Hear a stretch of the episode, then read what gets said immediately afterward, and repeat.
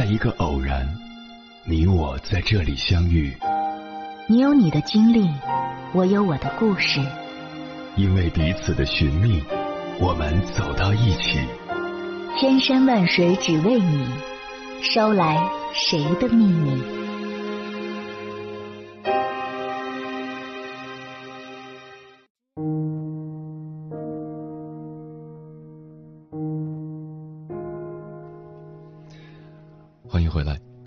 夜行者，这里是正在直播的中国交通广播心灵夜话栏目《千山万水只为你》，深夜不孤单，我是迎波，我要以黑夜为翅膀，带你在电波中自在飞翔。也许你已经注意到了，如今的我们正在被怀旧的气息密实包裹。属于上一个十年、二十年甚至三十年的文化材料，比如流行音乐、电视剧，再一次摆上台面时，会被我们重新打量和消化。在新与旧之间，我们更倾向于选择熟悉、安全、确定的叙事。从心理学的角度来分析，我们为什么越来越怀旧？当大多数人的目光更多的指向过去。而非现在或未来，这寓意着什么？我们如何恢复对未来的信心？围绕这个话题，《人物》杂志采访了心理咨询师崔庆龙。在他看来，怀旧并不是一件坏事，它像一个温暖又舒适的安全窝，我们可以随时选择在其中待一小会儿。但更重要的是，当我们从安全窝回撤，如何将过去的经验作用于当下？在过去数十年已经既定的路径中开出一条岔路，获得探索的勇气。接下来，千山万水只为你心理课堂，跟朋友们分享的内容就是这次采访的实录。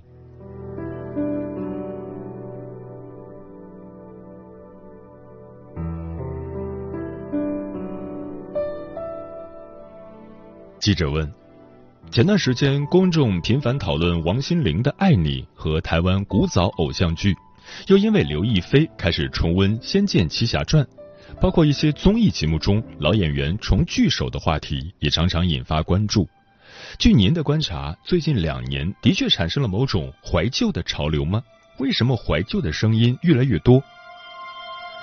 崔庆龙说：“这两年怀旧已经变成一个潮流。”我认为有两个方面的原因，一方面，大家对现在的电视节目越来越不感兴趣，过度市场化会让节目公司集结所有成功要素去创作内容，这其实是算法的成功，它少了那种让人一眼辨识出其本身独特性的地方。另一个内部的因素是。人们希望能用怀旧的方式来回应自己在当今时代缺少的某些心理体验。我想起以前听一个人讲过，他认识了很多不同城市的朋友，这样他每次去那个城市就知道去邀约谁，不用重新建立关系。我说：“你为什么不去结交一些新的人呢？”他说：“成本太高了。”你不一定能在那么短的时间内交到一个很契合的朋友。他已经筛选过这些朋友，一切都很确定了。这样的关系体验也许不是最高的，但也不是最差的。这让他省去了前期探索和了解的成本以及不确定性。类比到怀旧这个事情上，如果看到一个新的片子，对他不熟悉，我们需要重新启动自己。尽可能的专注和聚焦，这其实是有心理消耗在里面的。当我们反复看一部老电影时，已经知道了它的大概剧情，它可能少了一些新鲜感，却也是我们已经筛选过的水准之上的片子。由于熟悉剧情，哪怕分心做别的事，哪怕走一会儿神，我们还是能够链接到那个轨道上。这种观影过程的心理消耗很少，而且他休息和放松的程度也更彻底。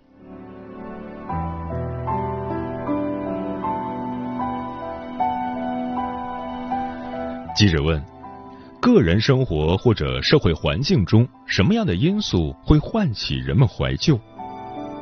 崔庆龙说：怀这个字包含着怀念的意思。如果一个人过去遭遇过创伤，有一些不好的记忆，一定不会用怀念去指向那个记忆。怀旧包含着某个时期一段相对无忧和幸福的生活经历，在那个心境下，你和过去更好的记忆重叠起来了，感觉到快乐或者满足。当很多人在现实生活中缺少这种体验，并且预感在未来也不能创造这些体验时，他大概率会频繁回到过去寻找这样的体验。我曾经有个来访者。他一个人在国外工作，他说他看《炊事班的故事》已经看了将近四十遍，剧情都已经背下来了。他在家里的时候就会打开电视当做背景音播放着，然后自己做别的事情。他说他会感觉到家里仿佛真的有那么一群熟悉的人在对话，很热闹，很欢喜。所以怀旧在某些时候还有着情感陪伴的功能。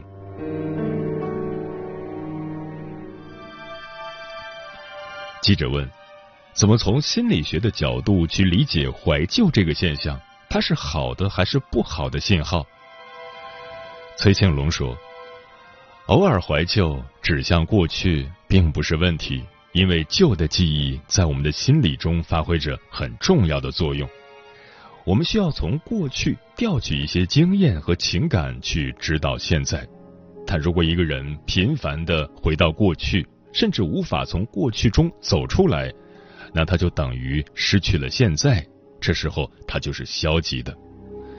心理咨询中，我们不会针对他怀旧这件事本身进行直接干预，不会劝他一下子从过去撤出来，那样他可能就没地方去了，感受会更糟。行为背后总是反映着更深层的情感问题，比如一个陌生环境。加上自己成长过程里就有的脆弱和孤独，这时候怀旧就像是一个可以随时回去的温暖的港湾。理解到这一点是至关重要的。怀旧是用追求美好体验去避免承受一些潜在不适的表象，而非原因。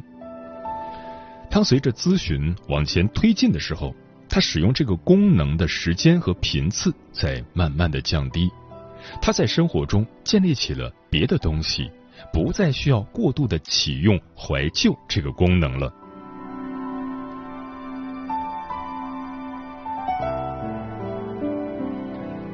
记者问：豆瓣上有个小组叫做“假装活在一九八零至二零零零年”，这个小组有十几万的组员，他们集体怀念的是。一九八零到千禧年前后的时光，为什么大家的怀旧会集中在这些年份和时段呢？崔庆龙说：“千禧年前后是人们对生活、对世界、对未来的整体感受发生巨大改变的一个分水岭。我记得在我小时候，约一个人要花三四十分钟跑到他家里去喊他，没有别的联系方式。”我们待在一起也没有别的事分心，而是把专注的时间全部投入在关系互动中。所有的事情都要在一种高度专注、没有太多干扰要素的情况下进行。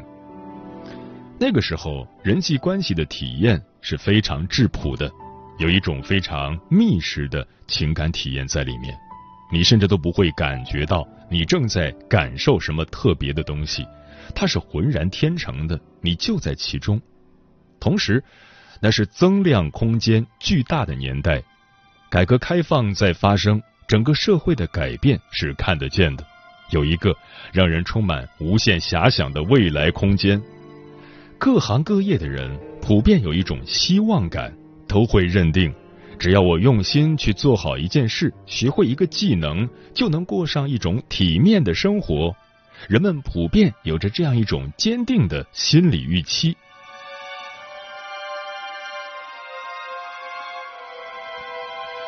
记者问：“我们看到韩国有《请回答一九八八》这样的电视剧，记录和怀念的正是韩国举办奥运会、经济开始腾飞的年代。其实，欧美和日韩都经历过相似的黄金年月，但随着增长曲线放缓，社会心态也开始变化。比如，日本出现了无缘社会、少子化的现象。在历史波折反复的过程中，社会心理会有什么样的波动？崔庆龙说：“经济指标是一个外显的因素，更准确的说，社会心理不是取决于社会发展高度的绝对值，而是它发展的斜率。只要这个斜率还保持着，大多数人还是会有奋斗热情的。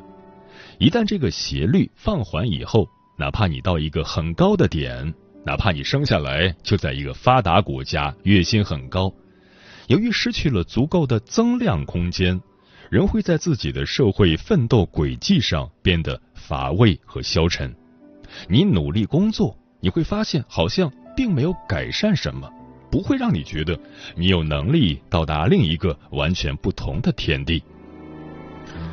我们的上一辈一出生起点就特别低，没有任何资源。但是他们经历了从极低到飞跃的过程，人的心理幸福感也不是看绝对值，而是看持续的增量过程。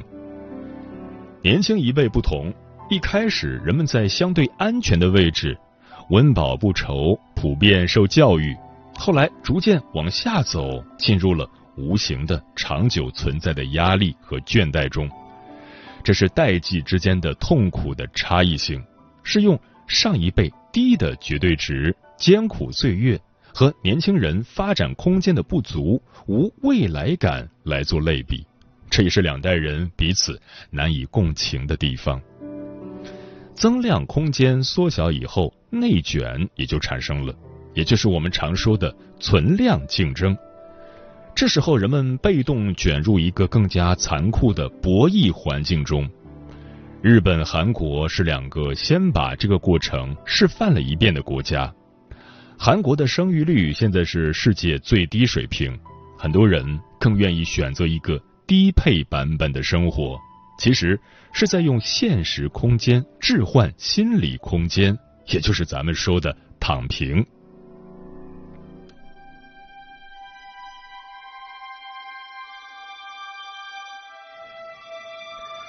记者问。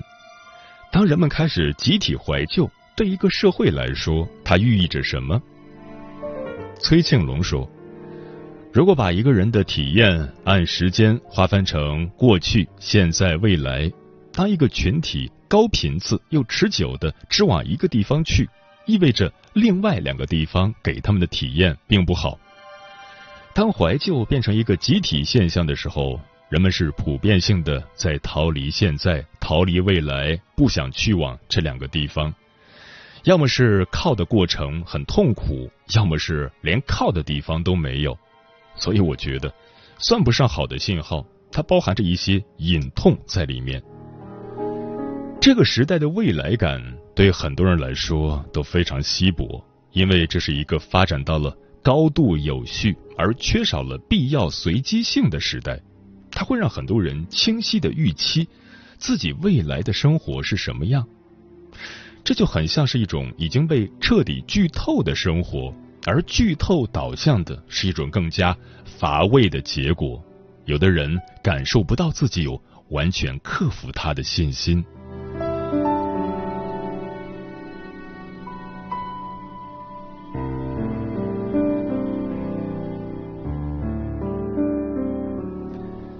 记者问：“集体怀旧的浪潮会是一种无效的甜味剂吗？”崔庆龙说：“我觉得它不是无效的甜味剂，它能够安抚到一个人的情绪，有积极的意义。它是一个人在面对大环境时相对无助和失落的时刻，能照顾自己的一种方式，应该给予理解。我们真正需要担心的是这个甜味剂。”会不会慢慢变成一个人的精神主菜？因为它映射着当下和未来的现实，对很多人可能已经不再重要。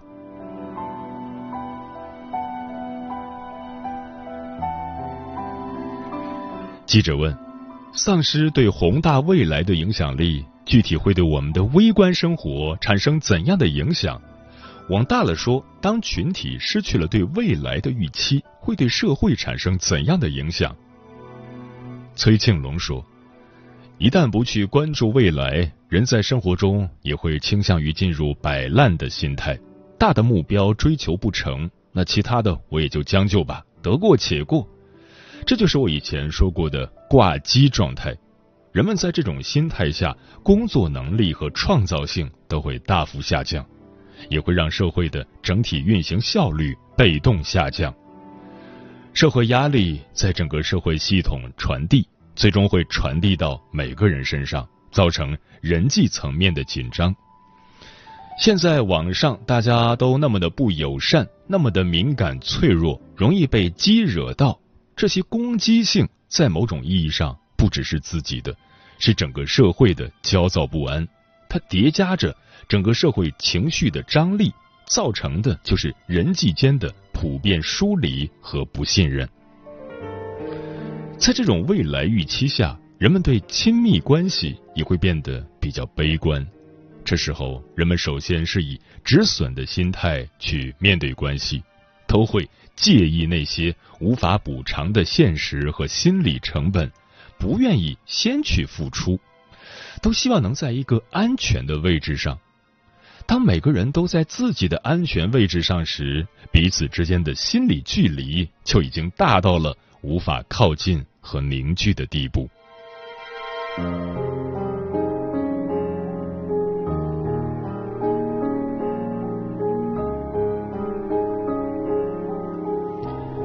记者问：“面对过去那条确定的、重复的路走不通的时候，我们应该如何重建自己的路径？”和不确定性做对抗，有没有一些可行的方法？崔庆龙说，在个人可以影响和掌控的范畴里面，我们可以去做能带来足够预期、有足够反馈的事情。这等于是给自己的生活创造一个行动和体验层面的基本盘，它能让自己的生活有序化、自动化，心理也会相应的变得有序。有序的部分。特别重要，说的时髦一点，它是在抵抗个人生活和精神世界里熵增的部分。一旦这些有序的部分能够自动化的运行，就意味着它不再消耗心理效能了，或者它消耗的极少。就像有人每天运动、写字、社交，每天发一条微博，不需要以任务的心态去完成它，它是处于持续的稳定的状态。包括工作、娱乐，有了基本盘的前提下，再去探索别的可能性，就像是给他安装更多有趣的插件。我会去尝试一些不同的运动，接触一些不同的事情，比如说射箭、射击什么的。我的一位来访者说，他的生活中如果有了新的东西，他就一定要去体验一下。他的生活之所以丰富，就是因为。他慢慢从这些未知的选项里面找到了匹配自己又能沉淀到自己生活中的部分。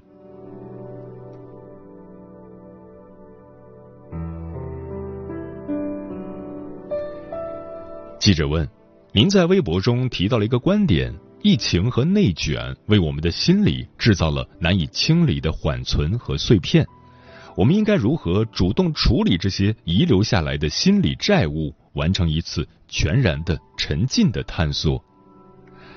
崔庆龙说：“当一个人在心理效能不足的时候，会下意识的回避，不去面对一些事情。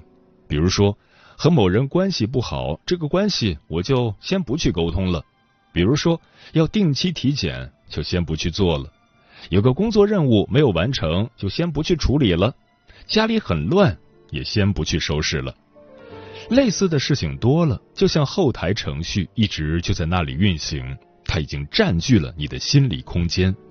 如果你长期处在一种很无力的、很自我怀疑的状态中，说明有个东西在后台拖着你。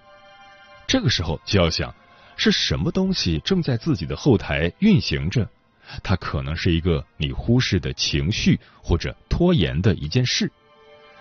一旦有了足够的心理效能，最好是先去把它做掉。那个东西就是心理债务，我们要去完成它，或者至少给它一个规划。定期清理是很重要的。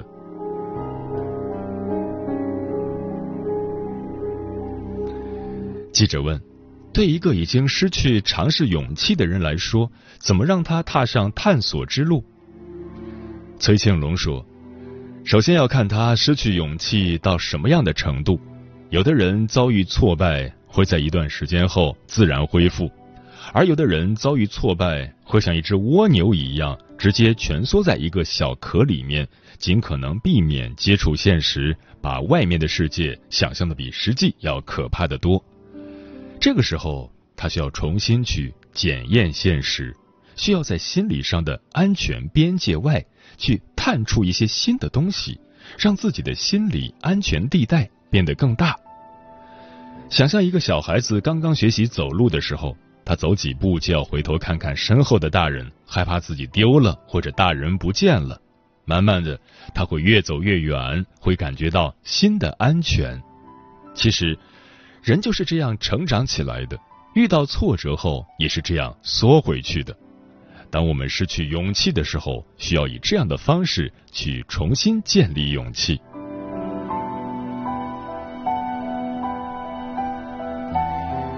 记者问：“我们是否也需要接纳那个总是怀旧的、渴望安全感的自己？”崔庆龙说。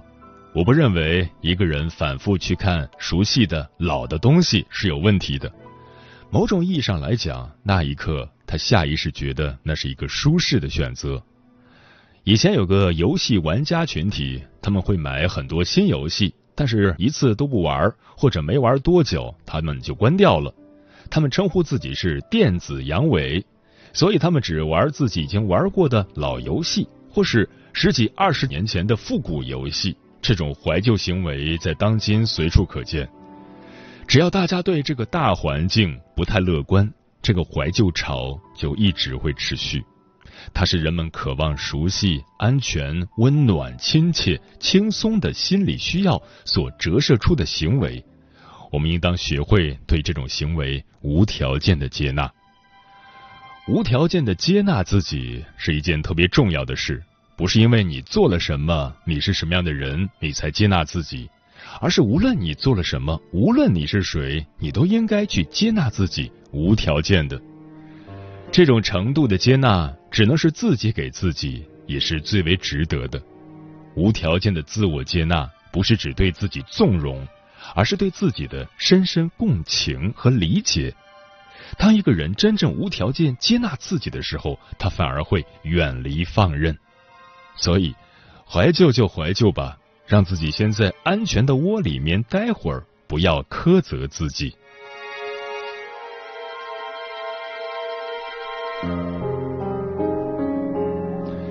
记者问：“当我们对明天会更好的命题产生了怀疑，应该怎么恢复对未来的信心？”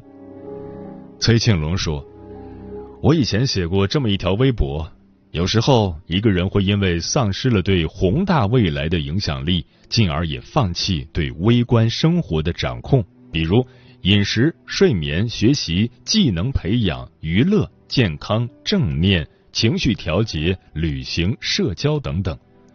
所有这些事项都能够建立控制点。当我们能够以行动的发起者的身份去践行这些小事时，对于生活的掌控感就可以逐渐找回。这等于是给自己制造了一艘足够牢固的小船，在这样的小船上，我们可以说未来会好起来的。